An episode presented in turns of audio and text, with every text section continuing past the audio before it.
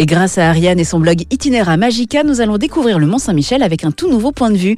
Euh, bonjour Ariane. Bonjour. Tout d'abord, rappelez-nous la légende qui entoure le Mont Saint-Michel. C'est un évêque qui a eu un rêve dans lequel un ange lui ordonnait de construire une église sur une colline complètement perdue au milieu de la mer, au milieu des grandes marées. Et donc le Mont Saint-Michel est considéré comme la merveille d'Occident.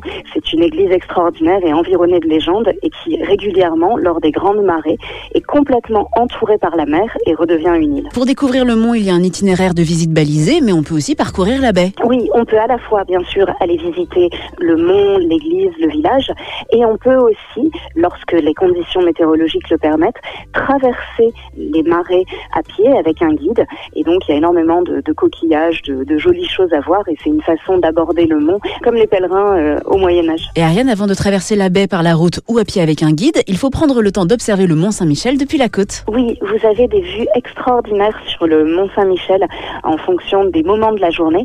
Alors, pour le coucher du soleil, il y a quelque chose de fabuleux, c'est d'aller dans ce qu'on appelle les Prés Salés. Donc, c'est dans un village qui s'appelle le Gué de l'Épine. Et vous avez une orientation parfaite pour voir le Mont Saint-Michel de loin dans le coucher de soleil, avec au premier plan les petits moutons des Prés Salés. Et pour les leftos Vous avez un barrage à côté de tous les hôtels qui desservent le, le Mont Saint-Michel, près du grand pont qui y mène.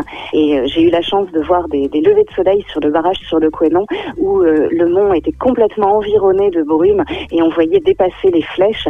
C'est vraiment une vision mystique. On a l'impression d'être dans le Seigneur des Anneaux et c'est très beau. Et à l'inverse, depuis le Mont Saint-Michel, on a une belle vue sur la baie. Oui, vous avez en fait depuis l'église, depuis les tours du Mont Saint-Michel, des vues fabuleuses qui portent très très loin sur l'ensemble de la baie. Et puis d'ailleurs, toute la baie du Mont Saint-Michel, en fait, quand vous vous éloignez du mont, vous avez des chemins de randonnée sur lesquels vous avez des points de vue sur le Mont Saint-Michel tout au long de la Manche en fait. Pour moi, c'est vraiment un des plus beaux endroits de France et un endroit fabuleux où randonner. Merci beaucoup Ariane. Vous nous rappelez l'adresse de votre blog? Mon blog s'appelle itineramagica.com. C'est un blog de voyage consacré notamment à la France. Et nous, on se donne rendez-vous la semaine prochaine pour d'autres découvertes, là aussi en France.